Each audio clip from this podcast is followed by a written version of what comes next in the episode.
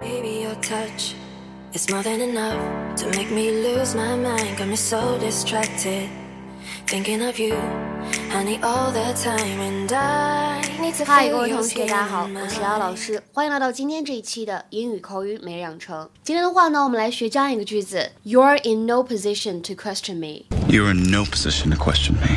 You're in no position to question me. 你没有资格来问我。You are in no position to question me. 整句话呢，在朗读过程当中，我们注意一下这里的否定词 no 需要重读。另外的话呢，注意一下后面这个单词 question question 不要读成 question 啊，这个地方容易读错。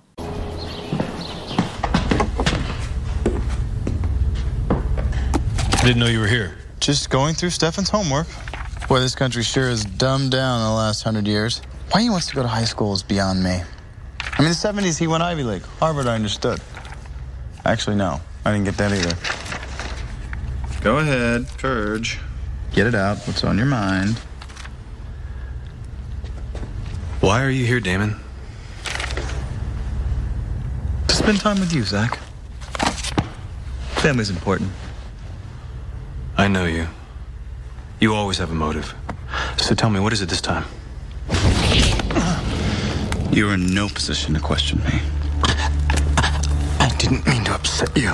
今天的节目当中呢，我们将会重点学习三句话。首先呢，先来看一下第一句：This country sure has dumbed down in the last hundred years. Boy, this country sure has dumbed down in the last hundred years. This country sure has dumbed down in the last hundred years.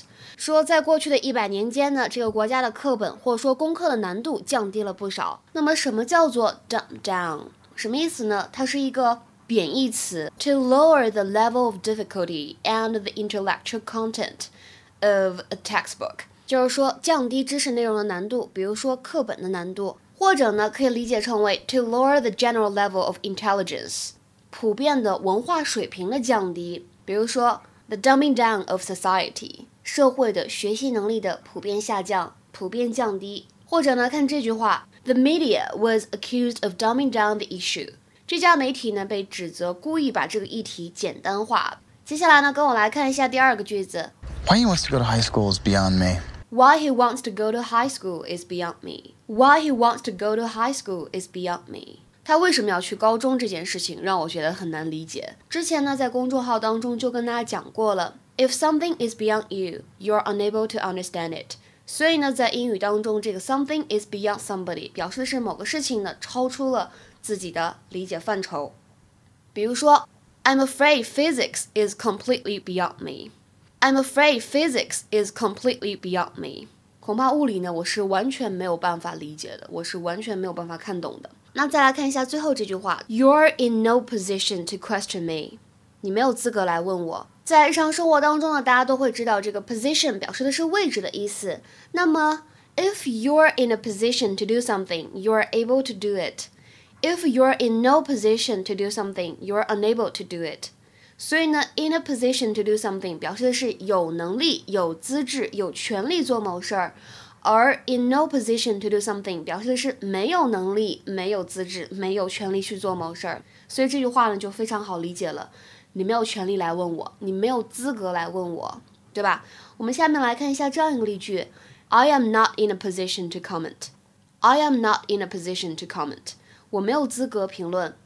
那再来看一下下面这句话，尝试翻译一下这句话呢，并留言在文章的留言区。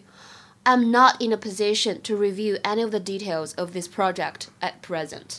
I'm not in a position to review any of the details of this project at present. 这句话什么意思呢？欢迎各位同学的踊跃探讨。对了，我看到节目的评论当中呢，有很多同学想跟我学习发音的技巧，想了解瑶瑶老师是怎么样练出来一口标准又好听的英文。欢迎各位同学呢来跟我学习发音的音标课程。那么广受好评的这个课呢是视频直播的，十月班的名额呢之前已经被抢光了，所以现在呢开放十一月发音课的报名。大家如果感兴趣的话呢，尽快加我的微信 teacher 瑶瑶五，最后的数字呢是一个阿拉伯数字五，前面的话呢全部都是小写。那以前加过我其他四个微信号的同学呢就不用重复来加我了。如果不报名课程的话呢，也欢迎加我的微信进入我们的免费口语角。每周的话呢会有指定的助教和固定的话题，我们来进行全英文的讨论。期待各位同学的加入。这个微信号呢很快也要满员了，所以大家如果想联系我的话呢，一定手速要快。OK，今天的节目呢，我们就先讲到这里了。See you guys around，下期节目再会，拜拜。